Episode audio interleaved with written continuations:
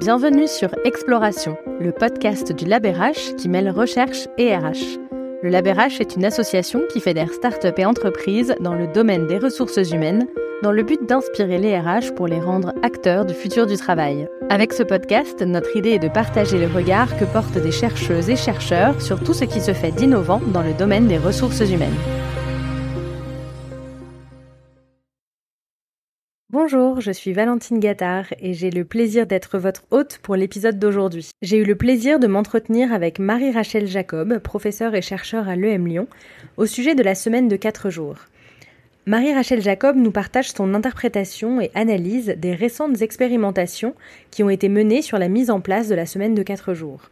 Nous en apprenons ainsi davantage sur les principes de ce changement du rythme de travail, sur les cinq modèles qui ont été observés, sur les différents modes de régulation qui peuvent être adaptés dans les entreprises et les impacts, en l'occurrence particulièrement positifs, sur les salariés et comment l'expérience peut servir à tous, y compris dans le système actuel.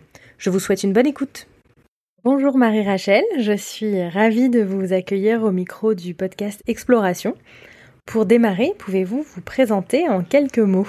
Alors, je suis Marie-Rachel Jacob, euh, professeure-chercheur à EM Lyon.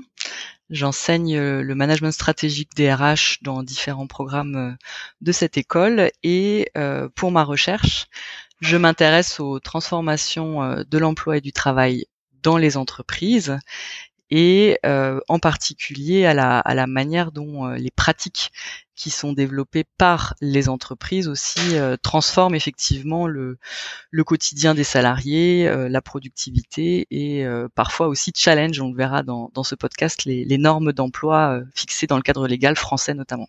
Merci pour cette présentation.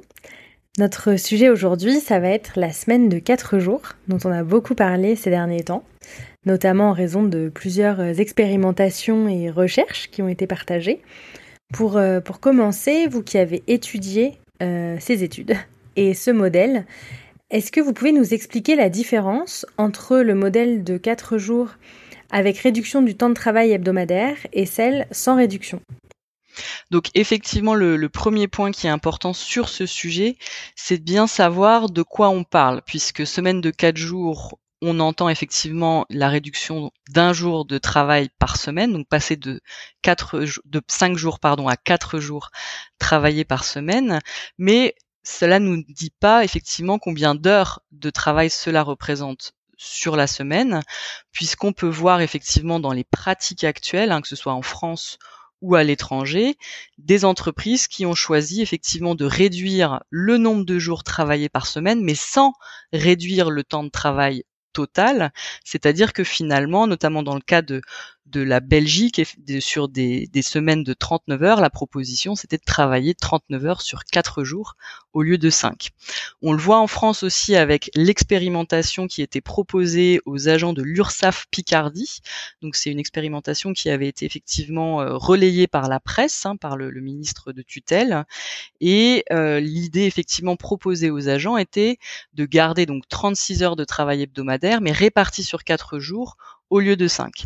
Alors là, effectivement, tout de suite, euh, les journalistes sont allés enquêter et donc, selon un journaliste en particulier, cette expérimentation n'aurait pas été très attractive du point de vue des agents, hein, puisqu'il rapporte que sur 200 agents euh, auxquels on a proposé cet arrangement, seulement 3 auraient accepté. Et la raison qui était euh, avancée par le journaliste pour expliquer finalement ce peu d'engouement pour passer de 5 à 4 jours, mais en gardant le même temps de travail, est effectivement la question de l'allongement du temps de travail sur la journée qui rendait moins possible effectivement l'articulation avec d'autres sphères, notamment la sphère familiale, pour euh, les parents effectivement qui doivent s'occuper aussi euh, de jeunes enfants, d'aller les chercher dans les modes de garde, etc. Donc effectivement, euh, quand on ne propose pas de réduction du temps de travail hebdomadaire en réduisant le nombre de jours travaillés, on voit bien que ça augmente le temps de travail par jour travaillé et ensuite ça vient rentrer en conflit avec effectivement d'autres organisations, notamment l'organisation familiale. En revanche, il me semble que euh, ce qui est très intéressant et ce qui est soutenu euh, au, niveau international par euh, l'association four day week global, c'est de réduire ce temps de travail hebdomadaire plutôt à 80% pour que ce soit ça corresponde en fait à quatre jours effectivement euh, de travail par semaine. Et euh, en France, on a effectivement euh, l'exemple emblématique de l'entreprise de matériel de vente de matériel informatique LDLC qui est passé par accord collectif à 32 heures de travail hebdomadaire réparties sur quatre jours.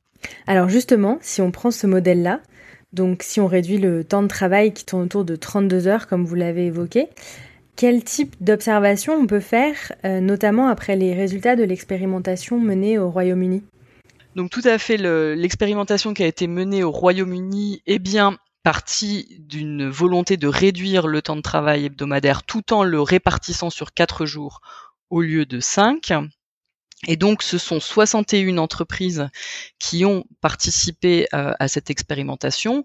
Donc, des entreprises de plusieurs secteurs, de plusieurs tailles, donc effectivement, plus particulièrement des entreprises de taille euh, plus petite, donc entre 0, 10, 10, 20 et euh, autour de 50 salariés, même s'il y avait dans l'expérimentation une entreprise hein, qui était euh, d'une taille de 1000 salariés. Hein, donc voilà, c'est pas que des, des, entreprises de taille moyenne, mais dans cette expérimentation-là, il y avait quand même une, une majorité de, de PME, hein, si on fait l'équivalent en français. Et elle a concerné cette expérimentation 2900 salariés. Donc on est quand même sur un voilà un, bon échantillon. Et donc, ce que je peux vous proposer aujourd'hui, donc c'est euh, mon interprétation effectivement du rapport qui a été publié par l'association euh, Autonomy, qui a participé euh, aux enquêtes quantitatives et qualitatives qui ont été menées autour de cette expérimentation. Et ces enquêtes ont été déployées par des chercheurs. Hein. donc, on est vraiment sur un travail académique en accompagnement de l'expérimentation, des chercheurs nord-américains, en particulier de Boston College, et des chercheurs européens de l'université de Cambridge. University College de Dublin et euh, d'autres universités effectivement sur certains aspects. Donc ce qu'ils sont arrivés à observer effectivement, c'est que euh, même si on parle de la semaine de quatre jours, c'est bien différentes façons de l'organiser qu'on observe. Et donc il y a bien cinq modèles qui ont pu être finalement observé dans, dans les 61 entreprises. Donc un premier modèle assez simple finalement, c'est d'arrêter un jour par semaine la production. Donc l'entreprise ne tourne finalement plus que quatre jours sur cinq. Donc effectivement, tout le monde est logé à la même enseigne, tout le monde travaille les quatre mêmes jours. Le cinquième jour est complètement euh, férié, euh, ne, pas travailler parce que euh, l'entreprise s'arrête de travailler. Donc là, l'exemple qui avait été donné dans, dans ce rapport, c'est un studio de jeux vidéo où euh, les employeurs ont demandé en plus aux salariés quel jour euh, ils voulaient euh, ne pas travailler. Donc ça a été décidé sur le, le vendredi. Donc c'est une entreprise qui travaille du lundi au jeudi.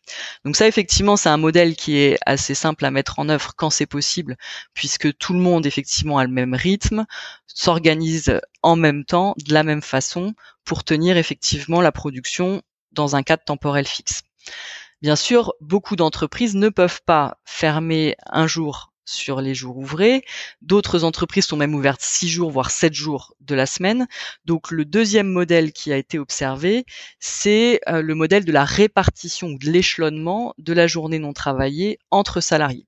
Donc là, on se répartit effectivement euh, dans le, les, jours qui doivent être travaillés, le jour qui euh, ne sera pas travaillé par personne. Donc là, il donnait effectivement l'exemple d'une agence de marketing digital qui avait créé un système de binôme. Donc euh, les salariés étaient mis par paire et donc chaque paire avait un jour différent dans la semaine, mais au final euh, il y avait une continuité d'activité sur les cinq jours avec un système de passation, de voilà, de formation et euh, de d'alternance pour que quand même les dossiers, les, les sujets soient traités cinq jours par semaine. Donc ça c'était le deuxième modèle. Vous avez un troisième modèle aussi euh, observé qui concerne une décentralisation en fait de la l'organisation de de cette semaine de, de quatre jours, donc décentralisation selon les unités de l'entreprise, où là les employeurs donnent finalement de l'autonomie à chaque département, chaque entité de l'entreprise pour pouvoir mettre un système en place qui puisse permettre d'organiser euh, la semaine de quatre jours. Et donc là, typiquement, dans ce, ce modèle, vous pouvez avoir des entités qui fonctionnent uniquement sur quatre jours et qu'il y a personne qui travaille le cinquième jour, et des unités où il y a un système de répartition, donc selon le deuxième modèle que euh, j'évoquais. Donc ça, en France, on a l'exemple effectivement euh, d'LDLC, comme je le mentionnais, qui a fait ce choix de décentraliser l'organisation. Donc chaque département propose effectivement son planning, son mode de fonctionnement avec la, la semaine euh, de quatre jours. Il y a un quatrième modèle euh, qui a été choisi notamment par un restaurant qui est d'annualiser euh, les 32 heures hebdomadaires sur l'année et donc de fonctionner effectivement par période de pic sur des activités saisonnières, effectivement, ça se euh, ça se comprend assez bien. Donc les horaires d'ouverture vont dépendre euh, de haute saison, basse saison, et donc les, les, salariés travailleront plus en saison haute qu'en saison basse. Mais là, effectivement, peut-être qu'il c'est un peu plus difficile de, de garantir euh, la semaine de quatre jours lors des saisons hautes. Donc on voit bien effectivement comment le, les choses s'articulent. Donc ça, c'était le quatrième modèle. Et le cinquième modèle, effectivement, euh, qui a été euh, observé euh, ne fonctionne que si les objectifs de performance de l'activité qui ont été fixés par l'employeur sont atteints. Donc si la productivité est bonne, les objectifs de performance sont atteints, les salariés peuvent travailler quatre jours, mais si les objectifs de performance ne sont pas atteints, le, rythme de cinq jours est maintenu. Donc là, on va dire c'est une approche conditionnelle de la semaine de 4 jours à l'atteinte de la performance.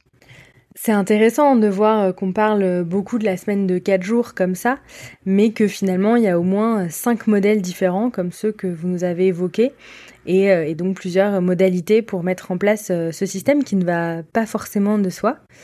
Et justement, à partir de ça, à partir des différentes expérimentations, et notamment celle du Royaume-Uni, comment on peut interpréter les effets que ça a sur les salariés?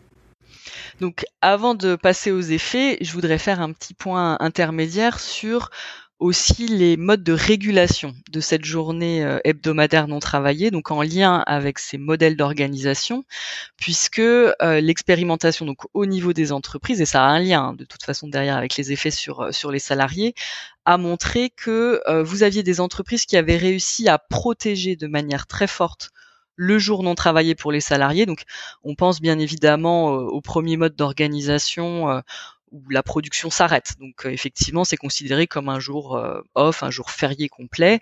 Donc là, on va voir qu'il y a un niveau de protection effectivement assez fort pour pour les salariés. Les employeurs s'engagent à vraiment maintenir euh, un management, une capacité de production effectivement qui permettent de protéger ce jour. Vous avez un deuxième mode de régulation où effectivement on est plus dans quelque chose de souple où c'est certes protégé, donc les salariés ont un jour prévu par avance qui vont pas travailler, mais en cas de besoin, ils peuvent quand même revenir, être appelés à travailler de manière formelle ou informelle. Donc là, l'exemple qui était donné dans le rapport, c'était effectivement une coupure de, courant dans, un site de production ou pour rattraper effectivement le retard qui avait été pris par rapport à l'aléa de, production, voilà, les salariés avaient accepté évidemment de revenir pour euh, pouvoir euh, travailler euh, une semaine pendant cinq jours pour rattraper la, production qui n'avait pas été faite en raison de la coupure de courant. Et donc là, on voit effectivement qu'on est plutôt dans un compromis. Hein. Voilà, le jour est protégé, mais il peut y avoir des cas de force majeure, des situations exceptionnelles qui, qui font qu'on revient à cinq jours. Et le troisième mode de régulation, qui est effectivement le plus compliqué, me semble-t-il, du point de vue des salariés, c'est quand cette journée non travaillée n'est pas garantie à l'avance où elle est soumise à des requêtes de dernière minute où il faut quand même travailler, quand même boucler le dossier, etc. Et donc là, on fait le lien avec le cinquième modèle dont je, dont je vous parlais, où finalement la semaine de quatre jours, elle est conditionnée à l'atteinte d'objectifs de performance. Et comme il y a énormément d'aléas, on le sait, dans les processus de travail, dans les processus de production, c'est vrai que ça rend cette journée non travaillée très très fragile, très vulnérable à, à tous ces aléas.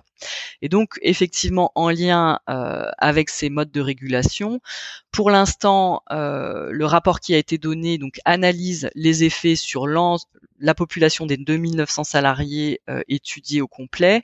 On n'a pas encore, si vous voulez, le, détail des effets selon le mode d'organisation de la semaine de 4 jours ou selon le mode de régulation. Donc on a des résultats, je dirais, assez bruts, euh, qui sont cependant très très intéressants, puisque euh, globalement, effectivement, euh, sur la synthèse qu'ils proposent, hein, qui est très forte, hein, il y a une amélioration de la perception, euh, les personnes se sentent moins stressées hein, à hauteur de, de 39%, euh, les personnes s'expriment à hauteur de 71% avec des niveaux de, de burn-out, donc d'épuisement, de fatigue plus faibles.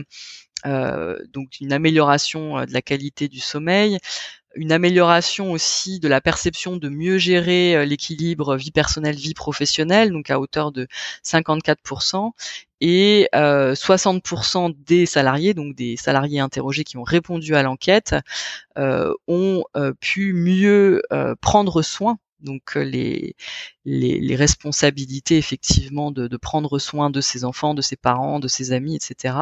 ont été aussi améliorées. Les entreprises ont pu réduire leur taux de turnover ou leur taux d'intention de départ, donc quand les salariés pensaient partir et finalement ne l'ont pas fait.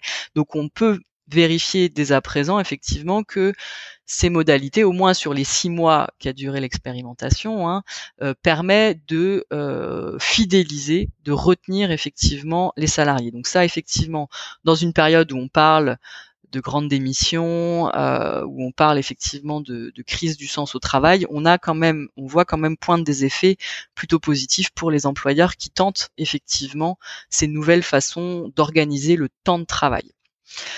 Cependant, sur euh, sur cet échantillon, ce qui est intéressant et, c'est le point euh, qui, me paraissait important de partager avec vous, c'est finalement la, représentation. C'est-à-dire que c'est une population qui représente 62% de femmes, alors que sur le marché de l'emploi euh, britannique, euh, la proportion de femmes est plutôt à 47%. Donc on a une surreprésentation effectivement des femmes dans, cet échantillon, hein, d'où peut-être aussi euh, la, part effectivement de, perception de mieux gérer euh, l'équilibre vie personnelle vie professionnelle, et c'est aussi une population, la population étudiée qui est très diplômée. Donc 68% des répondants ont au moins un niveau licence, donc ce qui est quand même assez euh, avancé par rapport au, marché de l'emploi euh, au Royaume-Uni. Et on a aussi pas mal de, personnes qui sont managers, qui travaillent dans les professions euh, business administration et professions légales, sociales et culturelles.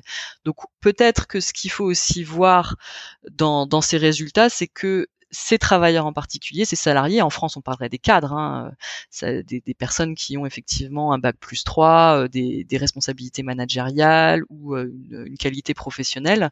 Donc ces personnes, et on le voit bien en fait en, France dans les chiffres notamment des, arrêts maladie, ont une forme de souffrance au travail effectivement qui est liée à l'intensification du travail, à une organisation du, travail qui s'est complexifiée ces 30 dernières années hein, par beaucoup de beaucoup de facteurs. Et donc euh, peut-être ce qu'on voit au travers de, de, ces résultats très très positifs, c'est qu'il y a un besoin effectivement d'organiser différemment euh, le temps de travail, la compatibilité avec euh, les responsabilités familiales ou personnelles. Et je crois qu'effectivement un, un chiffre moi qui, qui me parle beaucoup euh, qu'ils ont suivi, c'est la perception de l'inadéquation euh, des temporalités euh, entre euh, l'investissement pour le travail et l'investissement dans d'autres sphères. Et effectivement, ce que montre l'enquête, c'est que 27%, enfin il y a un écart de 27% d'inadéquation perçu en moins euh, au niveau de du fait de prendre soin effectivement de et d'éduquer ses enfants, ses petits enfants, euh, etc. Donc il y a quand même quelque chose qui est apporté par euh, par cette expérimentation qui permet aux personnes, effectivement aux personnes concernées, de mieux vivre la, la, gestion des différentes temporalités, des différentes activités entre l'investissement dans le travail et dans d'autres sphères. Et alors comment on peut s'inspirer de ces nouveaux modèles, de ces nouvelles observations, nouvelles explorations, pour euh, repenser la productivité du travail et améliorer la qualité de vie des salariés qui continuent à travailler 5 jours par semaine ou 35 heures ou qui ont un forfait cadre? Comment on peut utiliser ça pour les modalités existantes? Tout à fait, effectivement, c'est ça pour moi qui est très positif dans, dans cette expérimentation et dans de ce que souligne le rapport, c'est que tout l'effort qui a été fait par ces 61 entreprises pour préparer l'expérimentation, donc quelque chose quand même d'assez radical, hein, de se dire, ben, on travaillait cinq jours, on avait des habitudes, on va les rompre pour effectivement réduire à quatre jours euh, selon les différentes euh, modes d'organisation qu'on a vus euh, précédemment. Mais globalement, ce qui est très fort, c'est que ce sont des entreprises qui ont dû repenser leur façon de fonctionner, repenser la productivité du travail et notamment euh, le lien entre le collectif et l'individuel.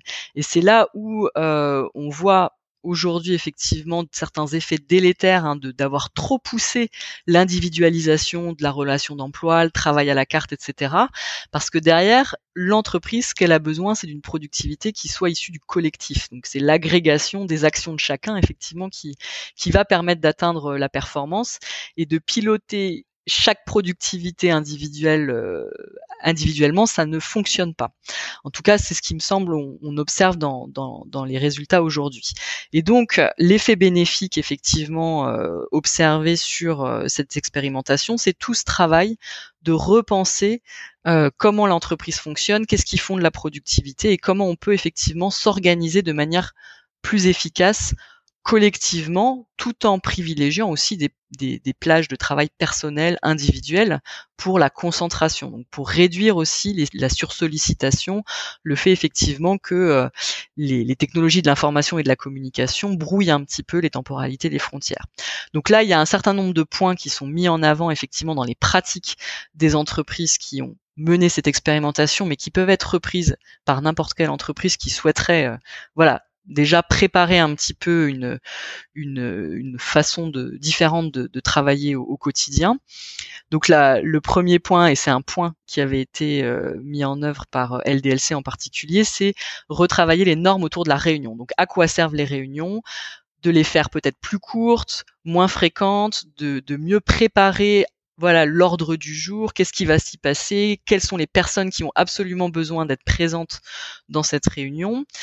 De la même façon, la communication par mail, euh, voilà, a pris beaucoup d'ampleur euh, depuis euh, les, les, 40 dernières années, mais on voit peut-être des usages qui ont dévié au fil du temps. Et donc, pour repenser l'usage de la communication par email, donc prêter attention à l'objet du message, faire en sorte effectivement de, de, bien cibler les destinataires pour pouvoir faire en sorte effectivement que le message soit véhiculé de la manière la plus efficace possible sans surcharger effectivement d'informations les personnes hein, qui, travaillent dans, dans l'entreprise. Donc il y a eu aussi des, analyses des processus de manière très fine, hein, processus de travail, chronométrer les étapes du processus de production. Hein, sur les chaînes de production, c'est assez, euh, assez facile. Euh, les salariés ont pu identifier des moyens de gagner du temps, de développer de nouveaux objectifs de production aussi. Donc tout ça, tout ce travail-là, effectivement, quand c'est fait en collectif, ça permet aussi à chacun de s'approprier le travail de l'autre, les interdépendances, et donc de mieux comprendre effectivement comment on peut euh, créer une chaîne qui soit beaucoup plus cohérente, plus fluide. Ils ont pensé, comme je le disais effectivement en, introduction, à euh, organiser aussi des périodes de concentration sur du, du travail euh, individuel, sans interruption, il y a eu des, des, effectivement des initiatives pour automatiser certaines tâches. Hein. On parle beaucoup de l'intelligence artificielle, donc là c'est le moyen effectivement, euh, c'est le moment et le moyen de, pouvoir automatiser certains rapports euh, de reporting, certains modèles de, messages, certains modèles pour les relations clients, etc. Donc il y a effectivement une, possibilité aussi au lien avec le développement technologique et euh, au niveau toujours de la, la, communication, de la gestion de projet, pouvoir s'assurer effectivement que euh, l'information est mieux partagée, que les documents internes sont mieux, mieux accessibles, que chacun puisse effectivement facilement recevoir, trouver les informations dont il ou elle a besoin. Euh, de, de, faire en sorte effectivement aussi que que les salariés puissent euh, être euh, concentrer sur des tâches plus précises et pas changer de tâche toujours au cours euh, d'un temps euh, délimité pour pouvoir effectivement euh, aller plus en profondeur de s'intéresser effectivement au, dans ces dans ces systèmes effectivement de répartition ou d'échelonnement entre salariés, de, pouvoir créer des listes de tâches, des points d'avancement euh, pour pouvoir euh, faciliter effectivement la prise en main des, des dossiers. Et puis le, le, dernier exemple qui était donné, c'était de réduire le, le, nombre de salariés impliqués dans un même processus. Donc toujours pareil, de bien s'interroger de quel est le rôle des personnes, pourquoi elles sont là, comment on fait en sorte effectivement que euh, la contribution soit la plus importante possible, sans dé délayer, si vous voulez, euh, le, le travail, euh, diluer le travail effectivement de la même personne dans, dans trop de, de, processus ou de ou d'enjeux. Donc effectivement, euh, il me semble qu'il y a ces, ces aspects hein, qui sont déjà bien connus, hein, mais ça fait c'est important de pouvoir s'en, s'en rappeler dans dans la mesure où effectivement le, le sentiment de, de perte d'efficacité fait aussi partie de, ce sentiment de perte de sens au travail. Hein. C'est-à-dire que euh, si on voit plus l'œuvre collective, euh, c'est sûr que c'est plus difficile effectivement de, de se projeter, euh, d'avancer dans, dans son travail individuel. C'est c'est assez passionnant de voir qu'on peut tirer à la fois des enseignements pour potentiellement mettre en place ce modèle de différentes façons, comme vous l'avez expliqué, et aussi de voir, euh, même si par exemple ce modèle n'est pas mis en œuvre tout de suite ou peut-être euh, jamais, on peut quand même en tirer des enseignements pour les salariés actuels et pour demain, quelle que soit euh, l'évolution des pratiques. Donc merci beaucoup pour tous ces partages, analyses et interprétations de ces recherches. Je vous dis à bientôt pour la suite de ces je vous dis à bientôt pour la suite de ces expérimentations. Merci beaucoup Valentine. Merci à toutes et à tous. Merci. Au nom de l'équipe du Labérage, nous espérons que l'épisode vous a plu. Si c'est le cas, nous vous invitons à le partager autour de vous. N'hésitez pas à nous envoyer vos commentaires et à nous suivre sur LinkedIn. Vous trouverez tous les liens dans la description de l'épisode. À bientôt!